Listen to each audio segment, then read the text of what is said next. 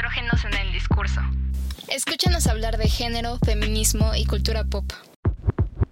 Voces Propias, una producción de Abrazo Grupal.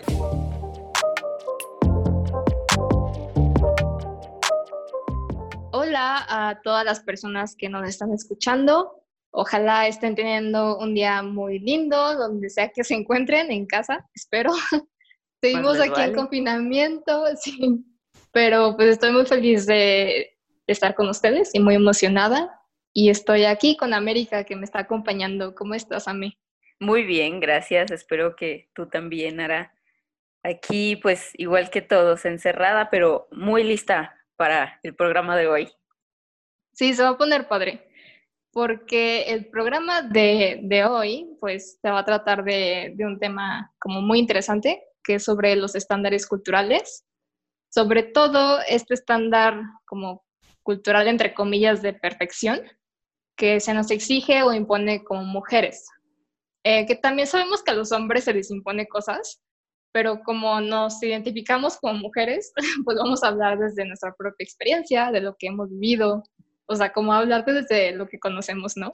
Claro, de lo que, pues sí, de lo que se nos ha impuesto, ¿no? Que tanto trabajo nos ha costado como mantener esa vara de la perfección. Híjole, sí, porque pues es algo seguro, eh, pues es el hecho de que a lo largo de nuestra vida nos hemos sentido con exigencias, ¿no? Hacia nuestros cuerpos. Que realmente, pues sí, o sea, el cuerpo es como aquello con lo que tenemos contacto con el mundo y es importante porque nos percibimos a través de él y puede ser un medio tanto de intimidad como de exposición. Eh, por ejemplo, la semana pasada hablábamos de, de que el hecho de bailar o perrear es una forma de conectarte contigo misma, con tu propio poder, pero a la vez con tus amigas y cómo se puede generar comunidad, ¿no? Entonces, es cierto que nuestro cuerpo es un espacio. Es un espacio como propio, ¿no? O sea, yo siento que precisamente queremos tocar este tema porque a veces pareciera que nuestros cuerpos, que pues son un espacio personal, primero que nada, ¿no? De desenvolvimiento interno, pues a veces pareciera que nuestros cuerpos están sujetos a la opinión pública, ¿no? Y que, o sea, se nos dicta como muy estrictamente cómo pueden ser o no estos cuerpos y peor aún que nos orillan como a reclamar piso o a reclamar suelo sobre nosotras mismas, que siento que es algo muy grave, pero que nos pasa a todas. Eh, creo que es importante mencionar que se nos ponen estos valores sociales, como tú bien decías, en nuestros cuerpos, eh, tanto en hombres como mujeres, incluso antes de que seamos conscientes. Y eso se me hace súper fuerte. O sea, no sé, se me ocurren, por ejemplo, las fiestas de gender reveal, así como que hacen justo antes de, que nazca el bebé, que en lo particular no me gustan por lo mismo, porque siguen colocándole de que el color rosa a la niña, el azul al niño, y pues no sé, el bebé va a crecer y qué tal que si su color favorito es el negro y se identifica con alguno de esos géneros. O sea, como que no sé, se me hace como algo, como muy fuerte el hecho de que ya desde, sí, desde antes de nacer te asignan todo eso, ¿no? Sí, y que es como hasta una, es que literal es una carga, o sea, es como un estándar al que tienes que alcanzar, por así decirlo, ¿no? Y que si yo hablando pues desde mi experiencia, que soy mujer, eh, que tengo que alcanzar como ese ideal de qué es ser mujer y la feminidad perfecta, todo lindo, todo delicado, y pues se nos impone de una manera muy, muy fuerte desde muy jóvenes, ¿no? Y, o sea, esto, como que estas imponencias incluso nos llevan a, pues, a odiar nuestro cuerpo cuando no alcanza esos estándares. Y pues es como una lucha interna, siento que termina siendo así.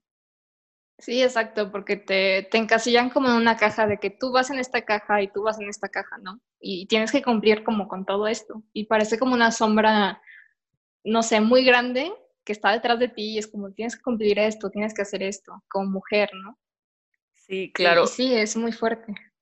Que además, o sea, sí, sí, sí, como, o sea, justo si me imagino a mí, por decir yo mido unos 50, y veo las fotos de X modelo en Instagram, que es como una sombra que, o sea, nunca voy a llenar, o sea, es, imposible, ¿no? Y que quieras o no, aunque yo sé que no, sí hay un bombardeo de, es que tienes que, o entonces pues ponte tacones porque tienes que y tienes que verte más alta, más delgada, eh, no sé, todos, todas estas ideas. Y creo que también va más allá de lo físico, porque partimos desde lo que es pues el género, que es un constructo social. Y cuando hablamos de género, pues hablamos de, de relaciones de poder, ¿no? Donde se imponen como ciertos roles sociales. Por ejemplo, vemos lo femenino como lo frágil, lo delicado, y lo masculino, pues no. Y justo, pues este mundo está hecho así tal cual para beneficiar al hombre.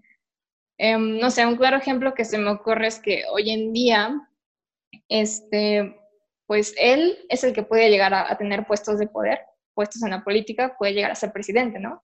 Y la mujer no tiene esta representación, o si la tiene súper limitada o no nos vayamos tan lejos, también en la familia, como que aún existen estas estructuras de la familia, pues está en función del hombre. Y, y también como que mm, este problema se extiende cuando reproducimos estas actitudes, ¿no? Cuando la mamá le dice a su hija, te tienes que ver así, tienes que comportarte así. Es justo lo que estabas diciendo. Sí, claro. Justo siempre he pensado como que en esta sociedad se les ve a las mujeres como un personaje plano, y no un personaje redondo, sino como un lienzo en blanco que, que se entrega a la sociedad o a un marido incluso preparado para llenarse de, de experiencias y de, no sé, como de vivencias, cuando no es para nada así. O sea, se reduce muchísimo el papel de la mujer a que empieza a vivir cuando está en contacto como en una relación, ¿no? Que el género de mujer solo despierta cuando se aproxima al género masculino y pues nos reduce totalmente a esto, ¿no? Como a un lienzo en blanco, cuando no, pues nosotras tenemos nuestras vivencias, nuestros pensamientos, ideales incluso, todo esto que, no sé, se disminuye muchísimo y sí es educado lamentablemente, ¿no? Como todas estas frasecitas que pensamos que son inofensivas de que cocinas algo y te dicen, ay, ya estás lista para casarte, ¿no? o que este, te empiezas a sacar las cejas cuando tienes como 12 años, que no tienes ni idea de por qué, y te duele un chorro y te hinchas toda y te dicen, ay, es que la belleza duele. Como que todos estos mensajes que sí se quedan muy marcados y nos vuelve, o sea, suena horrible, horrible, pero es que pareciera que nos quieren como, pues como, no sé, muñecas inflables o algo así. Y también el problema está en que nosotras como que nos no compramos, ¿no? Este discurso. O bueno, hubo una parte de nuestra vida, por lo menos, cuando a mí sí me pasó, en la que pues sí me compré este discurso, ¿no?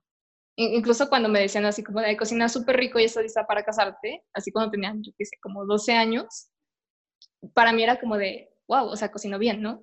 Eh, no sé, entonces como que nos lo compramos de alguna forma y de alguna forma eh, también tenemos como este discurso de complacer a alguien más, o sea, como que de llegar a este estándar de, de perfección que la neta ni existe. Sí, se me hace súper fuerte porque basamos una gran parte de nuestra autoestima en cumplir este rol social, en agradar como a la mirada ajena, ¿no?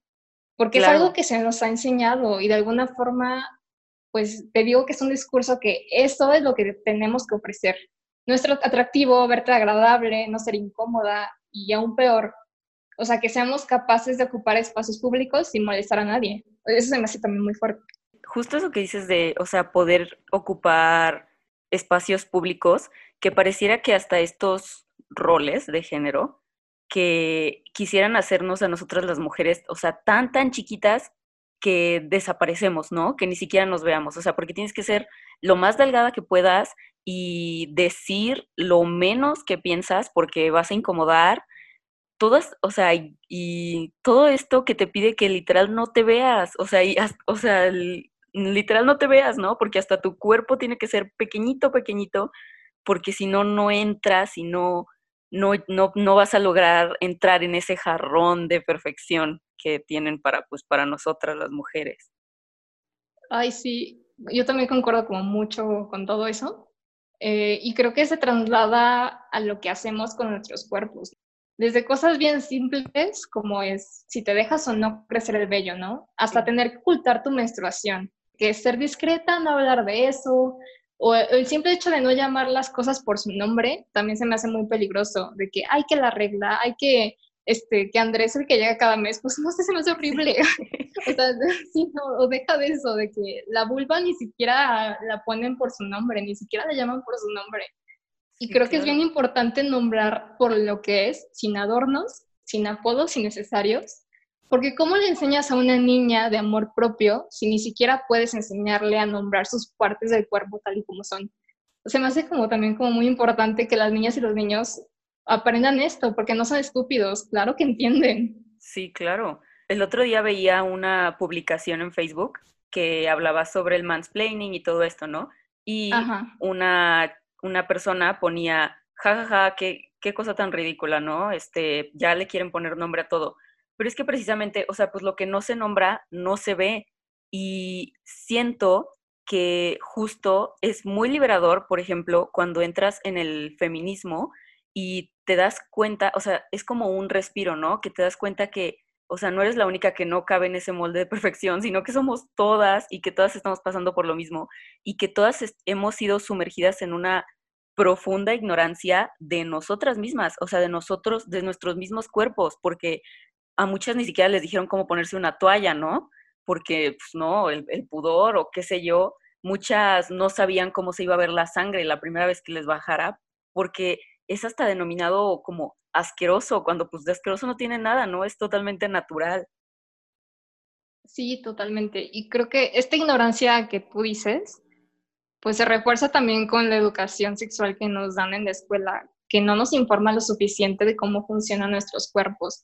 Yo tengo 24 años y aún sigo aprendiendo. O sea, hace poco tomé un taller de sexualidad y aprendí que el clítoris también puede tener una erección. Eso para mí fue como de qué. Y es algo que empecé a notar hasta que lo escuché, ¿sabes? Y lo hice consciente.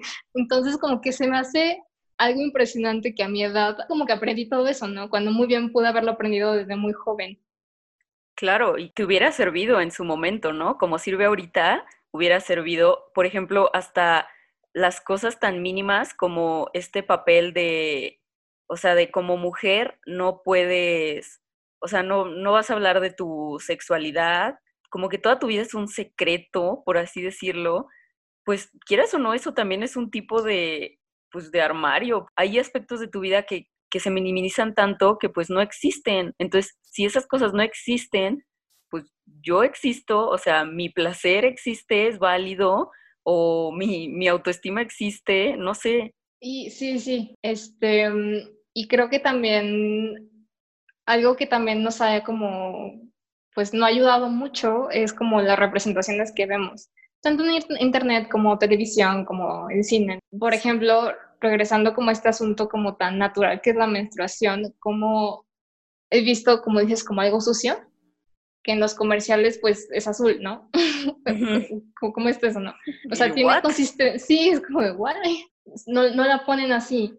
Y se me hace como algo también bien eh, fuerte porque le dice a las niñas que lo ven y es como de, ok, es azul y la mía es roja, entonces la mía es sucia, no sé, como que siento que les da el mensaje equivocado o nos dan el mensaje equivocado a las mujeres y sí, sí es como, como que no sé, se me hace algo como muy fuerte toda esta rama de representaciones que ocurren pues en la vida cotidiana, que son como dosis pequeñitas, pero ya están.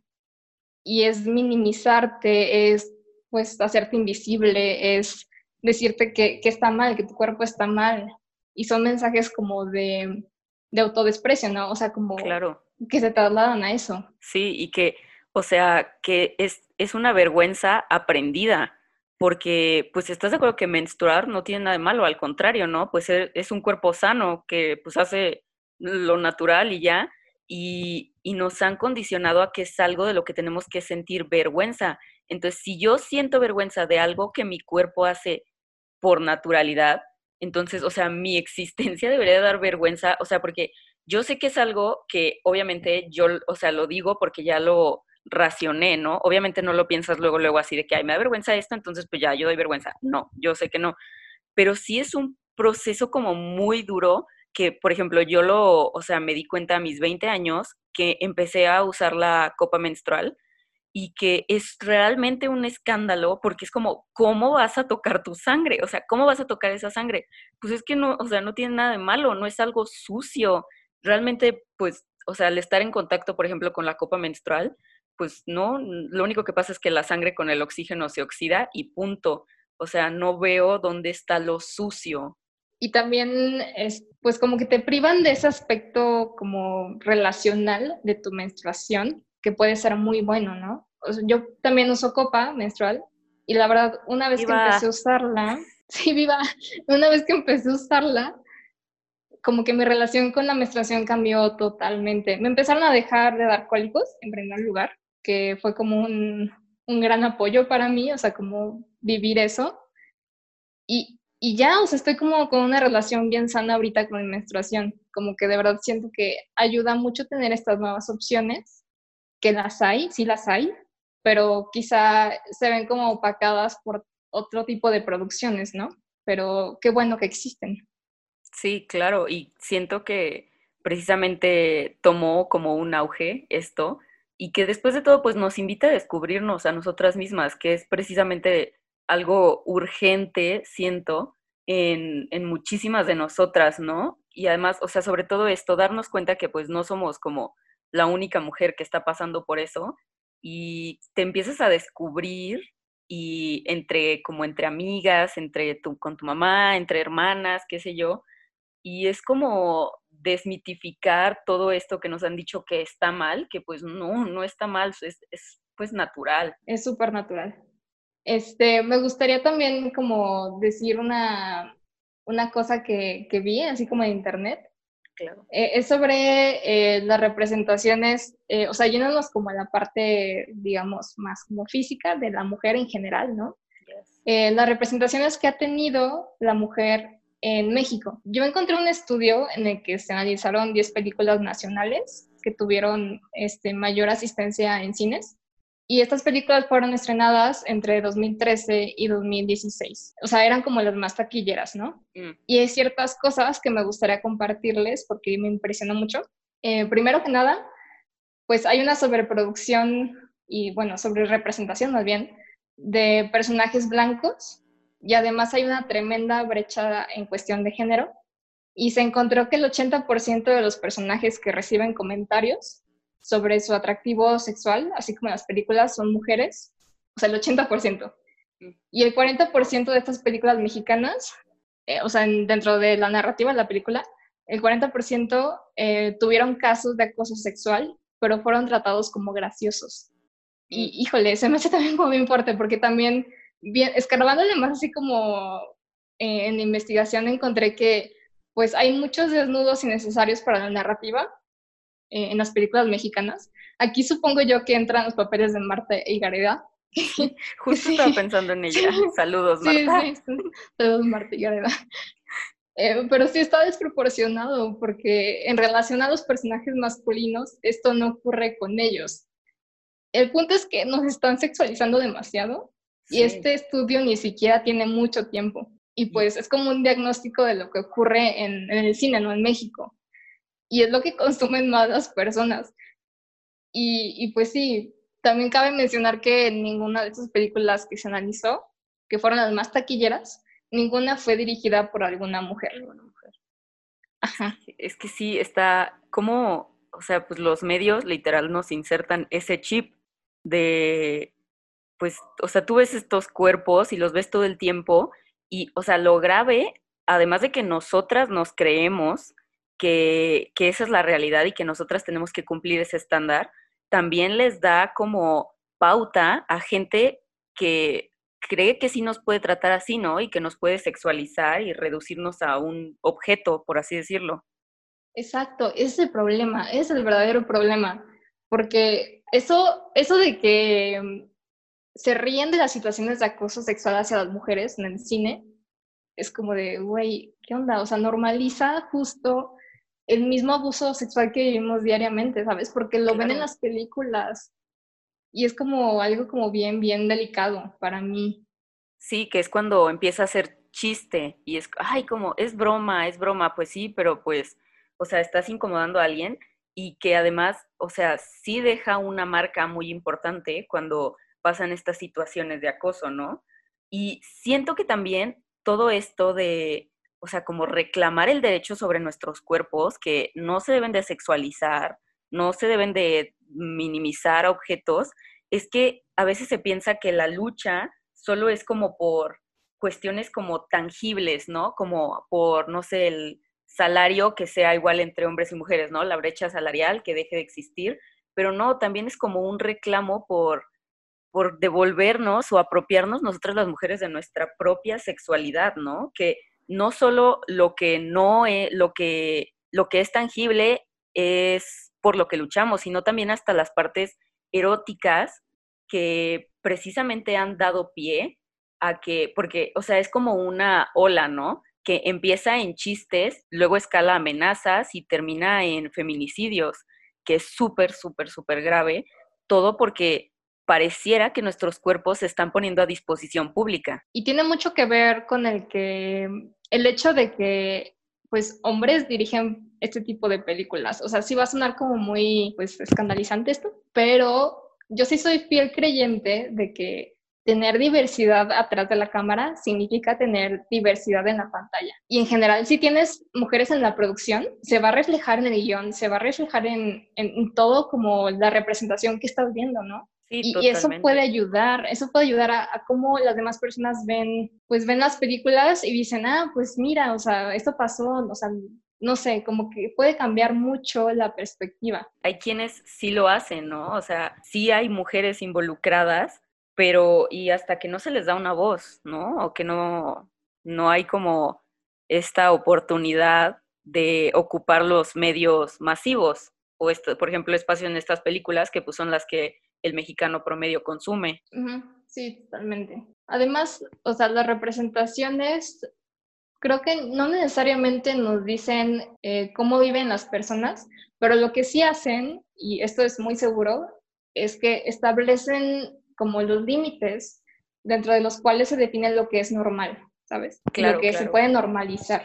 Entonces, eh, siento que es como muy alarmante que todos los porcentajes mencionados anteriormente se definan como normales, ¿no? Sí. Y es que si vives fuera de los límites, como de normalidad, pues ya, ya incomodas, ¿no? Por ejemplo, justo hablando de esto, leí un, bueno, hay un libro que se llama Coger y Comer sin culpa, de María del Mar Ramón, y tiene un capítulo que habla de su cuerpo y habla de que ella era, era una mujer gorda, ¿no? Que, bueno, que era una niña gorda y que siempre se le apuntó por eso. Y entonces habla de cómo ella no, no quedaba como entre, entre este espectro que la televisión mostraba que era precisamente normal o que era lo ideal, que era pues ser una mujer delgada, alta, este, con todos los atributos que están pensados para complacer a un hombre, ¿no? Y ella menciona que a ella le hace realmente muy feliz que, por ejemplo, en el video de Joe Jonas, donde sale Ashley Graham, que es una modelo plus size, que ella le hizo muy feliz ver a una mujer que era la protagonista en algo, que era una mujer con sobrepeso, porque dice que ella nunca lo vio en su generación y por primera vez se sentía, si no, o sea, porque no dice que se sintiera bella, pero mínimo se sentía como normal, que es importante, o sea, es importante sentirte pues normal o al menos parte de algo, porque si no te ves en ninguna representación, o sea, siempre vas a estar buscando como un patrón o un, pues una representación para identificarte y si no hay ninguna forma de identificarte, entonces, o sea, lo que soy está mal o lo que soy no es suficiente y luego pues se derivan muchísimos más problemas, ¿no? Como son los trastornos alimenticios, por ejemplo es como muy fuerte hasta dónde puede llegar como este tipo de normalizaciones a través del cine o de, los medios, de los videos musicales, etc. Sí, claro. Y se me hace también eh, muy padre que pues ahorita sí hay mucha más diversidad, eso sí. En México, la verdad, no creo que tanta, me atrevo a decir. O sea, es más como la producción. Sí, lamentablemente, ¿no? Pero pues en otras producciones, eh, ya sea de Estados Unidos o de Inglaterra, etcétera, de otros países, sí ha habido mucho más eh, diversidad en sus producciones. Por lo tanto, más personas se sienten pues incluidas, porque lo que ha pasado con esto de, eh, de, de establecer como límites de lo que es normal, pues provoca también que se sientan excluidos. Y eso está como súper feo, porque los marginan literalmente. Y, el hecho de que esta chava, por ejemplo, se vio, se vio representada en un eh, video musical, se me hace también como muy, muy padre. Sí, la verdad está increíble porque justo, o sea, esperando, eh, pensando como en mis experiencias propias de, pues, de mujer, yo pensaba que, por ejemplo, en la prepa yo bajé mucho de peso. O sea, y si tú me preguntas cuáles fueron los logros de América en prepa, es de que graduarme y bajar de peso. Porque, o sea, de verdad, nunca nadie me había felicitado tanto por algo como por bajar de peso. Y eso, o sea, a ver, yo lo hice por salud y por mí, que a ver, también me cuestiono, ¿no? O sea, lo estoy haciendo por mí o lo estoy haciendo por complacer cierto estereotipo de mujer, que igual y sí, o sea, también pues se vale, estoy en deconstrucción, ¿no? Pero mi punto aquí es que se cree que se tiene que felicitar por eso, porque entonces significa que ya alcancé el como el máximo estándar de perfección, ¿no? Y wow, pues felicidades, ya eres perfecta, ya entras en el molde, ¿no? Cuando pues obviamente no, y todas las cosas que esto implica, ¿no? Tanto mentales como físicas. Sí, totalmente. Siento que el, el decir algo acerca del cuerpo de otra persona, tanto felicitarlo como decirle, ay, no, estás mal, o sea, afecta mucho, afecta más de lo que creen. Totalmente. Entonces, sí, les recomiendo no lo hagan, no comenten la verdad sobre el cuerpo de otra persona, porque pues no. Sí, al menos que, sí, no, la verdad, al menos que la persona les diga de que, oye, llevo tres semanas haciendo ejercicio, ¿cómo me veo? Ahí ya le dices, si no, no. Sí, si no, no. Si no te abre el espacio para hablar sobre su cuerpo, pues no. Sí, no. Y justo, o sea, que nuestros cuerpos son como lo que platicábamos el otro día, no me acuerdo si en el primer episodio, que justo hasta lo que decidimos hacer con nuestro cuerpo es un discurso político, porque hasta ser nosotras mismas se vuelve político cuando somos mujeres, ¿no? Por ejemplo, esto de que, pues yo no sé qué tipo de mujeres en la televisión que no tienen pezones y pues yo sí tengo y que si se me ven, ya, uy, no, lo peor, ¿no? Sí, ya sé, ya sé. Se alarman mucho por eso, ¿no? O sea, como sí, exacto. mucho escándalo. Que es, y es pues, natural, exacto. Exacto, es como, pues los tengo, o los bellos, ¿no? Pues me crecen, o sea, así como a todos. Ya sé. Bueno, me creo que es hora de pasar a nuestros relatos propios, ¿te parece? Estoy lista. ¿Estás lista? Sí. Ok. Bueno, yo voy a empezar con el mío primero. Este, mm, pues mira, justo hablando como de, este aspecto físico y, si estás como conforme con tu cuerpo o no, cuando yo me pregunto eh, cómo yo he vivido esta exigencia de cumplir como el estándar de perfección, pienso inmediatamente precisamente en físico, ¿no? En la relación con mi cuerpo. Porque, o sea, sí me ha tocado vivir eh, represiones en cuanto a estar inconforme, etcétera, pero creo que me marcó más como mi físico, ¿no? Sí. Y tiene que ver con el vello corporal. Cuando yo era niña viví mucho bullying en la escuela porque mis brazos eran más velludos que el resto de las otras niñas, incluso más que algunos niños.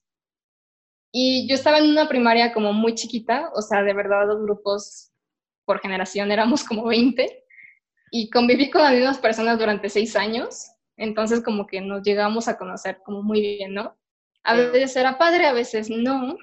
Eh, las veces en las que no me gustaba era cuando se referían a mí por el hecho de tener más bello, o sea, como si fuera algo que tenía que estar en mi descripción, ¿sabes? Eso no me gustaba en nada. Y ahora sé que no tiene nada de malo tener o no bello, o sea, lo sé ahora, pero el cómo lo decían era algo que realmente me afectaba, porque se reían y lo hacían como en tono de burla, pero fíjate que nunca les di como importancia.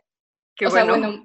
Sí, o sea, como que bueno, no importancia, sino como que no mostraba que me afectara, ¿no? Y yo los ignoraba como casi todo el tiempo. Sin embargo, cuando llegaba a la casa, en algunas ocasiones sí llegaba llorando con papás, ¿no? Y ellos me consolaban de que, ay, no les hagas caso, tú estás bien así como eres. Pero ahora que lo pienso, nunca me dieron herramientas para contestarles, ¿no? O defenderme. O sea, ese no les hagas caso era como, ok, ¿sabes? Ajá, Es como, no los calles. Mute. Así déjalo, a mute. Entonces, por esto mismo no se me ocurrió o no me pasó por la cabeza, eh, pues responderles, ¿no? Jamás. Claro. O sea, no era como que les dijera peluda a tu cola, o sea, pues no. Pues o sea, me hubiera encantado, pero pues te digo, no pasó por mi cabeza. Este, el punto es que no entendía qué onda, o sea, como que algo en mí automáticamente me decía, esto está mal, o sea, porque están riendo de mí está mal. Y la neta, o sea, pues sí, no creía que los que estaban mal eran ellos, porque la verdad, o sorpresa, los que me hacían bullying eran hombres, porque la neta, las niñas con las que compartí mi primaria eran unas hermosas. y oh, sobreviví gracias a ellas. saludos a todas. Y pues bueno, pasa así la primaria, ¿no? Como que con estos problemas, que quieras o no, pues sí afectaban en mi autoestima e incluso mi autoconcepto, porque claro. creo que sí llegué a depender de cómo se me ve desde fuera y de verdad llegué a pensar que no le podía gustar al niño que a mí me gustaba por mi físico. Así, esto está cabrón, pero sí llegué a pensar eso. Sí, y pues bueno, entré a secundaria, cambié de escuela a una así muchísimo más grande. Aquí hablábamos de, de 250 personas por generación, o sea, era enorme la escuela. Y pues cada año cambiaba de salón y justo era conocer personas nuevas, y aquí las niñas sí me hacían comentarios sobre mi cuerpo y eso como que me calaba mucho más.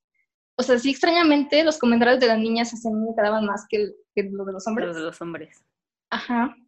A tal punto que de verdad yo era la adolescente que aunque fuera el día más caluroso del año, no me quitaba el suéter porque no quería que se vieran mis brazos, así tal cual. Claro. Entonces, eh, como eso de los 13, 14 años, o sea, a una edad muy chica, intenté todo tipo de cosas, de que rasurarme, depilarme con cera, eh, aclararme los vellos, o sea, cosas como muy dolorosas, que según yo eran como por mi voluntad, pero realmente se trataban de una imposición. ¿Qué niña de 13 años quiere pasar por eso? Creo que ninguna. Pero, o sea, la verdad creo que sí me dolía mucho más el bullying que me hacían. Entonces hice todo esto porque era más fácil. O sea, como que se me hacía más fácil hacerlo, ¿no? Sí.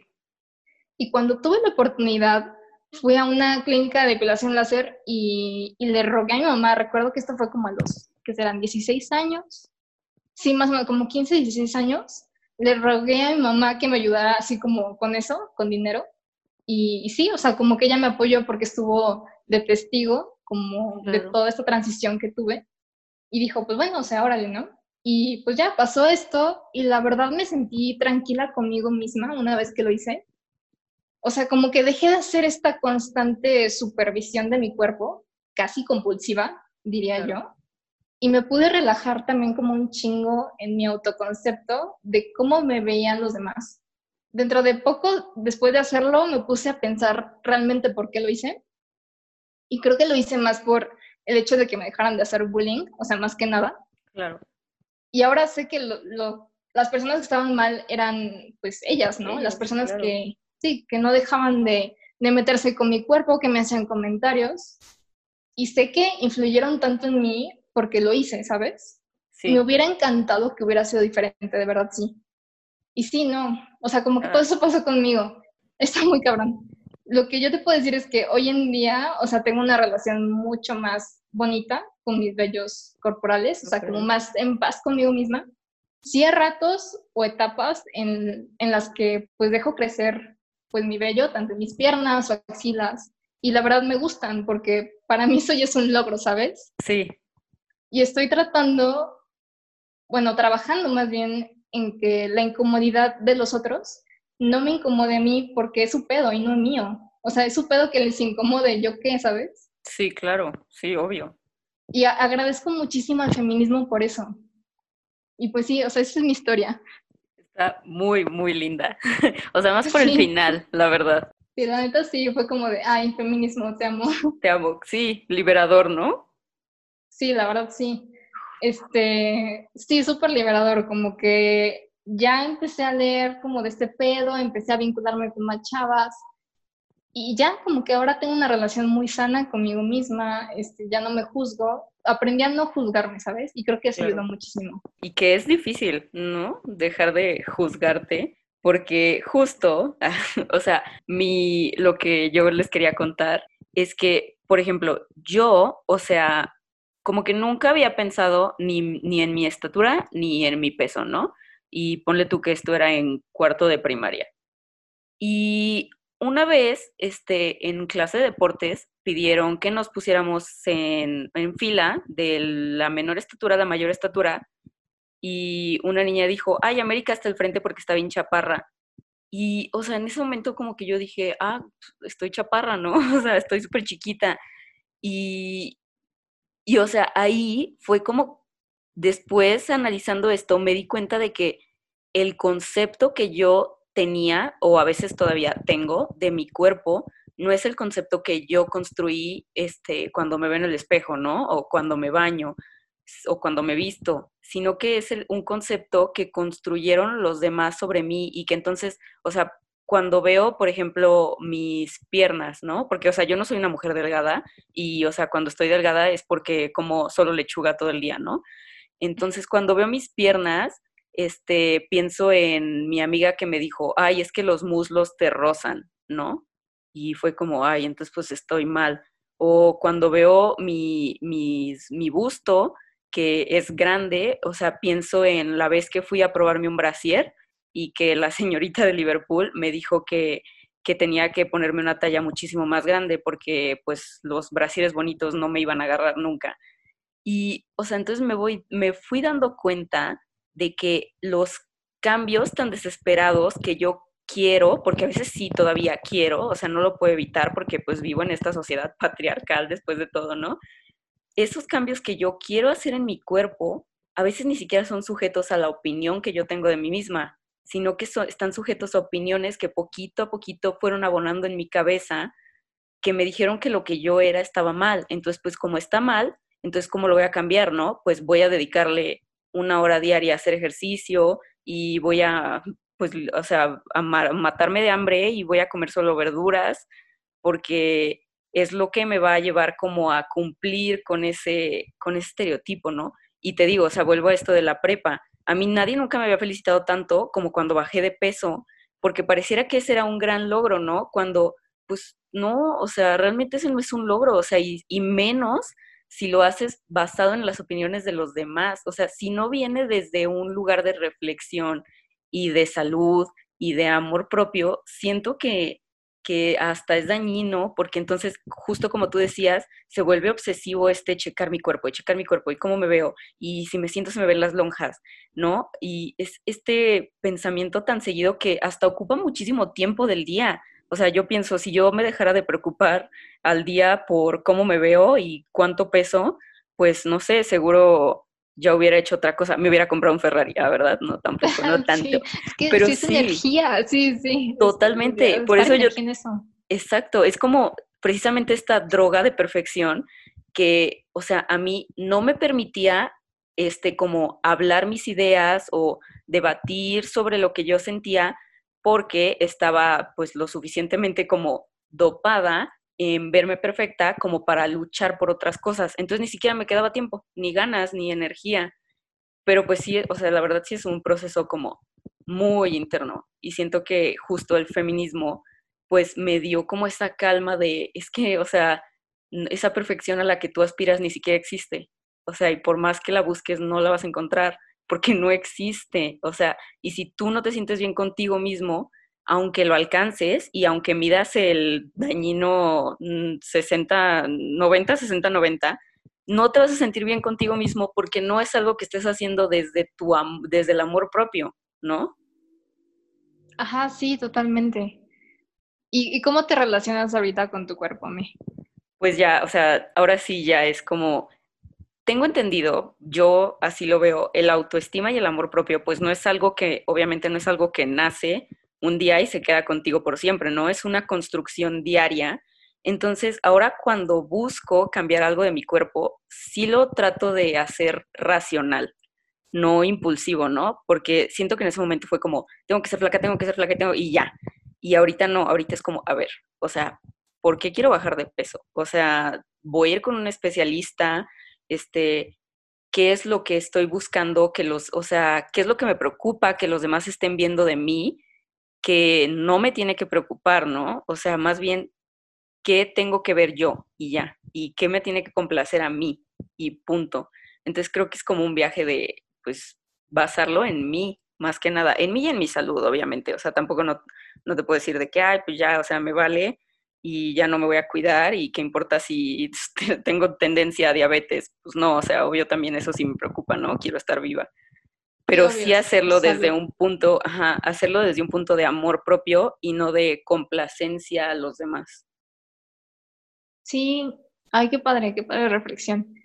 porque justo cuando me contabas tu historia, pues también como que me relacioné en este mismo hecho, ¿no? De que pues como primero hacer eh, conciencia de por qué lo estás haciendo y tratar en la medida de lo posible que sea algo más voluntario que impuesto. Sí, exacto, totalmente. Y justo ah, cuando decías de que, o sea, que tú pensabas que no le ibas a gustar a ningún niño o así, eh, justo pensaba en esto de que nosotras hasta, o sea, obviamente hay, siento que todavía hay como una conversación de que lo que hacemos lo hacemos como por la complacencia masculina, ¿no? O por estar con alguien. Y pues también cambiar ese discurso, ¿no? De el amor romántico o que tenemos que encontrar a nuestra mitad. Pues es que no hay mitades, o sea, nosotras ya estamos completas. Sí, estamos completas y no necesitamos la validación de alguien más para ser. Exacto. Digo, o sea, la verdad, por ejemplo, eh, también me gustaría como ver otra perspectiva que, por ejemplo, yo no tengo nada en contra de las mujeres que se operan, que se quieren depilar, o sea, es su decisión, es su cuerpo, que hagan lo que quieran con él, ¿no? Pero pues sí es invitarlas a una reflexión, porque sé que tanto para ti eh, como para mí en nuestras etapas, o sea, tanto tú como, este, no sé, perder como cierto peso, para mí depilarme, lo hicimos en un momento que lo necesitamos o creímos necesitarlo, y también lo entiendo perfectamente, ¿no? Porque las condiciones fueron tales que nos orillaron a hacer eso.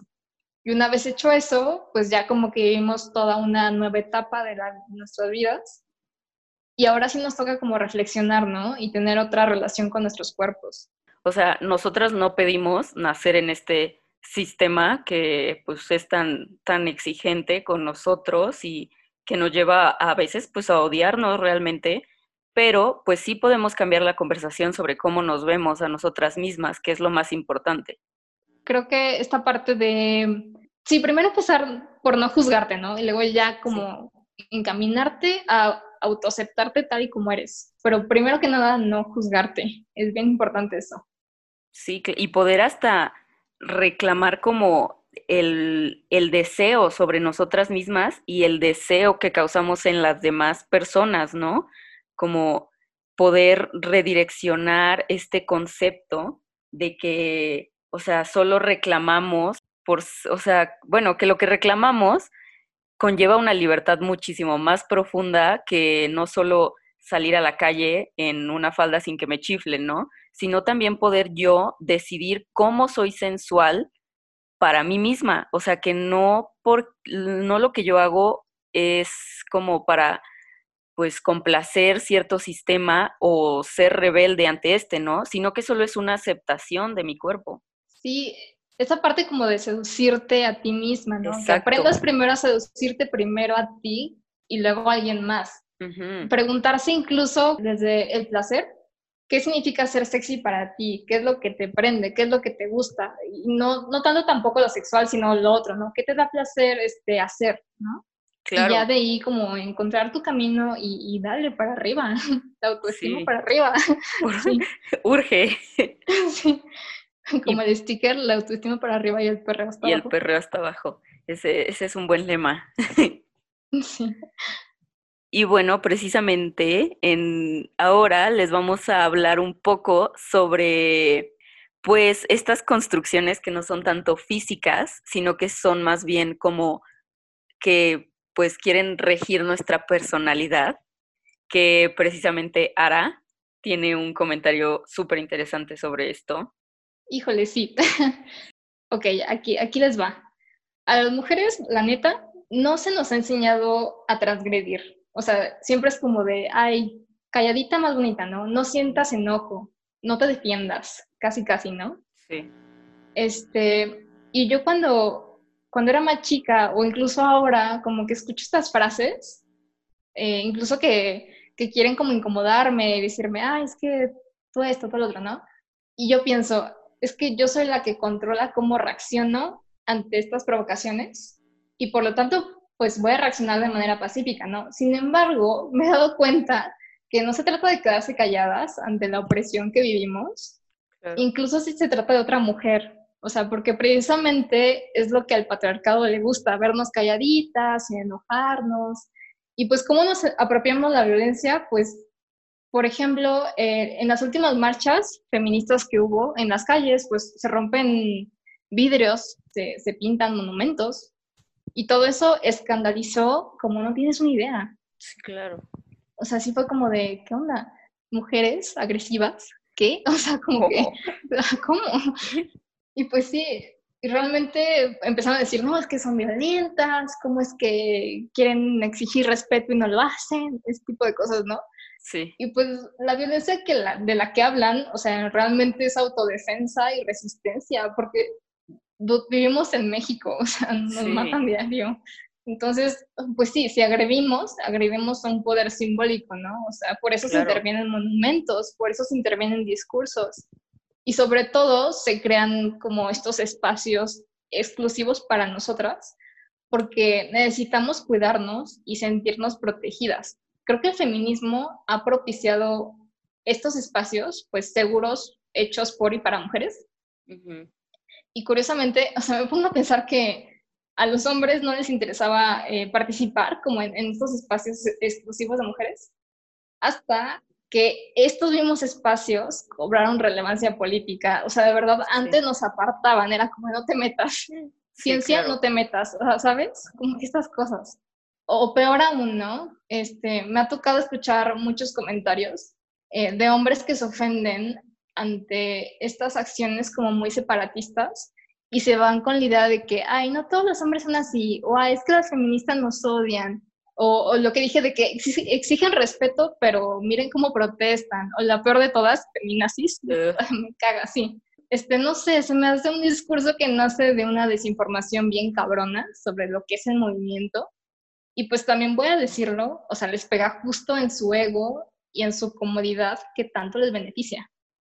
Sí, Entonces, sí, o sea, ellos pueden no querer mujeres en sus espacios y, para la sociedad es como una actitud, pero cuando las mujeres este, no quieren hombres en sus espacios es algo culero, algo injusto, algo incongruente, algo hasta enfermo, ¿no? O sea, como que es muy problemático esto.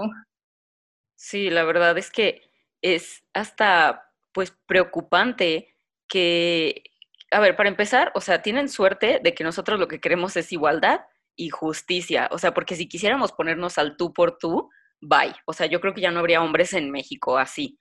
Y además, o sea, que este enojo que tenemos, porque, o sea, obviamente es enojo que se nos quiera como quitar, ¿no? Que, que se, ay, es que hay que estar tristes, ¿no? Es que esa tristeza, o sea, se vuelve enojo en el momento en el que vemos cómo somos tratadas porque no, o sea, no es una experiencia que esté lejana a ninguna, es algo que nos ha pasado a todas y que no se nos permite enojarnos o que el enojo se vea como, como pues el enojo no está acostumbrado a ser femenino o como los únicos poderosos, fuertes son los hombres, pues que cuando la mujer lo haga sea algo tan escandalizante, pues no, o sea, también somos personas, ¿no? Y pienso justo en, por ejemplo, a mí justo en primaria, o sea, siempre me decían de que, ay, eres muy líder o así, ¿no? Pero nunca se reconocía líder, más bien era como mandoncita, porque las mujeres no, o sea, una mujer puede ser poderosa y entonces una mujer poderosa nunca va a ser como atractiva, porque pareciera que cuando obtenemos esos espacios que nos permiten enojarnos o tener poder, entonces automáticamente nos volvemos masculinas porque no tenemos la imagen femenina en estos espacios de poder. Y por eso como que hasta molesta. Sí, justamente. Y es como algo muy, eh, pues, delicado y alarmante que esto pase. sí, no, está... Porque, porque el hecho de que cancelen una emoción en nosotras, eh, eh, ¿qué onda con eso, no? O sea, también nos enojamos. Exacto, hasta está como absurdo, siento, o sea, no. Si no ya lo pones en palabras es como de, sí. Sí, como qué. Sí, me puedo enojar también, ¿sabes? sí, no, o sea, y es que sí, es, es raro que justo cuando una mujer tiene como estas emociones, o sea, que yo no creo que las emociones sean positivas o negativas, pero pues para ponerlo como en un encuadre entendible, cuando las mujeres tenemos estas emociones negativas, en vez de ser como poderosas, somos escandalosas o no sé, histéricas. Como histéricas. Ajá. esa palabra que además la odio, o sea, ¿qué les pasa, no? Eso está está súper alarmante, está terrible porque pues sí, o sea, es simplemente exigir lo que es nuestro y no nos están dando. Eh, creo que estas frasecitas, estas cosas, las escuchamos muchísimo y más si es feminista. Sí. Em, pero creo que tampoco con eso van a desmandelar todo el movimiento, o sea, obviamente no. Sin embargo, sí es una cadenita muy errónea, poco informada, poco empática de, de, cómo son las mujeres o de cómo somos las mujeres en general. Y se reproduce eso así como de hombre, nombre, nombre, nombre. Pues imagínate, o sea, nos siguen como tachando de muchas cosas. Sí. Y siguen tratando de invalidar el discurso que queremos hacer. Y, ajá, y por ejemplo, hasta de como querer tomar protagonismo en nuestro movimiento. Y, o sea, siento que hombres, esto va para ustedes, si ustedes están oyendo, o sea, si quieren ser parte de este discurso, porque, o sea, igual y no van a ser parte del movimiento, porque pues ya aclaramos que no es su lugar, pero si quieren ser parte del discurso, empiecen no por ser súper mega amables con las tres mujeres en su vida, sino en ser súper mega exigentes con sus 300 amigos machistas. Totalmente, estoy muy de acuerdo, qué buena frase. Sí, porque oye, o sea, a mí de qué me sirve que seas súper condescendiente con mis ideas feministas si vas a ir a tu grupo de WhatsApp y vas a mandar a 30 mujeres este, encueradas y las vas a sexualizar y entonces pues vas a seguir alimentando esa cadena que precisamente me está hundiendo a mí, que según tú eres muy amable conmigo, ¿no? Sí, que según tú eres como un buen aliado y así, cuando realmente no. Entonces, de verdad, sí, si quieren ser buenos aliados, eh, sí apunten eh, actitudes machistas, eh, palabras sexistas que escuchen en su mismo grupo de hombres. Es como de, hey, eso que dijiste es sexista, hey, no está bien hacer eso. Porque lamentablemente, pues los hombres sí escuchan, o suelen escuchar más a los hombres que a las mujeres. O sea, como que una vez que un hombre como que se pone a nivel de que, oye, deja de hacer eso, como que mínimo le piensan. Sí, exacto. Sí, o sea, si ustedes saben que no nos van a escuchar a nosotras y quieren ser aliado, pues háganse escuchar ustedes. La sí, verdad. Totalmente. Y apoyen todo este enojo que es muy válido en nosotras que ya, o sea, ya estamos en el 2020, ser femenina ya no es estar, como decía Ara, calladita te ves más bonita, pues no, o sea, calladita pues, pues no nos vemos y luego nos matan y nos acosan y hasta nos dictan cómo ser en nuestra intimidad, nuestros cuerpos, nuestros pensamientos, pues no, o sea, es una, una jaula después de todo. Y, y para pasar como a esta última parte, eh, justo esta parte de, mm, de tratar eh, de apropiarnos como del discurso que ya tenemos y de nuestros cuerpos y de nuestro enojo y de todo eso, eh, les vamos a dar algunos como tips uh, em, para, para que ustedes mujeres se relacionen como mejor con sus cuerpos y con ustedes mismas. Em, a mí me gustaría como volver a, a recalcar el que ya dije, que es pues primero libérate de juzgarte a ti misma, o sea, aunque estés enojada, aunque este, te sientas pues mal eh, cumpliendo cierto estándar, pues oye, no, o sea, trata de, de primero ser paciente contigo misma y no te juzgues, o sea, primero empieza por no juzgarte. Creo que eso es algo que a mí me ayudó mucho en ese momento. Este, y no sé, siento que le puedo ayudar a más chavas. Claro, yo también en esta misma idea, también, o sea, perdona a la tú del pasado que no sabía lo que sabes ahora, porque pues obviamente hemos hecho muchas cosas a nuestro cuerpo que ahorita lo pensamos y decimos como, pues, ¿por qué lo hice? Pero después de todo, pues no tiene nada de malo, porque eh, después de todo creciste en este sistema, ¿no? Entonces, perdonarte y también acudir a la sororidad y perdonar a aquellas mujeres en tu vida que en algún punto te hicieron creer algo malo de su cuerpo, porque pues así mismo como tú no sabías, probablemente ellas tampoco, ¿no? Porque yo pensaba mucho, por ejemplo, muchos de estos mensajes vienen de las mujeres de mi familia, ¿no? Incluso mi mamá, pero pues comprendo que es un discurso que igual y no llegó a sus generaciones, y me voy a, me voy a oír como coaching barato, pero creo que un gran paso es pues perdonar esas, o sea, esos comentarios, porque después de todo, pues ellas también fueron educadas así y te aseguro que ellas también están batallando o batallaron en su momento con esa lucha corporal y mental. Sí, qué bonito mensaje. Me gustó mucho. Más como la parte de también tener como esta paciencia con tu mamá, tu abuela, etcétera. Que justo es un como un gran comienzo para la sororidad, siento, ¿no? Tu mamá. Desde tu familia, sí, sí. totalmente. Eh, otro eh, consejo que pues, puedo decir es que mm, creo que es importante eh, tratar de conocerte mucho a ti misma, ¿no? Como inspeccionar qué, quieres, qué no quieres de ti, como ver por qué no te gusta o qué te gusta, como todo esta mm, como reflexión íntima, ¿no? Eh, y no solamente en lo físico, sino también como en, lo sexual. Eh, por ejemplo, siento que muchas de nosotras eh, pues fuimos educadas con esta línea de complacer al hombre, incluso en la cama, ¿no? O sea, no mentir sobre tu placer. Decir cuando algo te gusta, cuando algo, algo no te gusta, como todo esto. Porque siento que las mujeres hemos tenido que dar un paso atrás y hemos puesto necesidades de otros antes que las nuestras. Entonces, este sentido de responsabilidad de complacer, pues creo que hay que tratar de bajarle un poco, ¿no?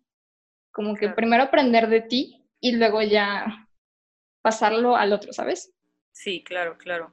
Y también, o sea, hasta en este mismo plano de que buscamos o que fuimos educadas para buscar la complacencia, pues principalmente de los hombres, también, o sea, comprender desde cierto punto que la revolución que pasó en nuestros cuerpos y en la forma en la que nosotras, entre mujeres, ya nos vemos, no ha pasado, siento yo, que no ha pasado en los hombres.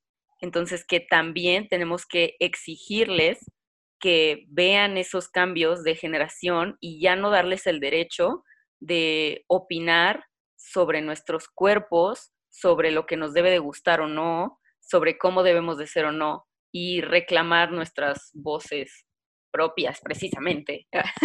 precisamente. Y espacios también es como el espacio público más que nada, como esta idea de que, ay, las mujeres no pueden ocupar espacios públicos, pues oye, no. o sea, como que sí, o sea, tratar como de salir de este ensimismamiento como de que, ay, tengo que complacer a otra persona y empezar a complacerte a ti misma. Sí, claro, dejar de vivir a costa de, de pues estas imposiciones, ¿no? Sí, pues sí, de alguien más. Y, ah, yo tengo un último consejo, escuchar voces por, propias. ¡Uh! Sí, es muy buen consejo, sí. Guárdenlo.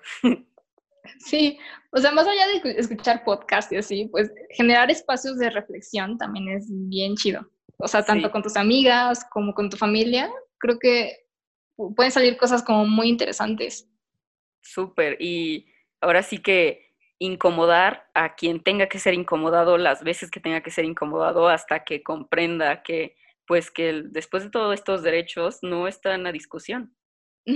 Sí, tenemos que, que, tenerlos de alguna forma u otra, o hacerlos valer de alguna forma u otra.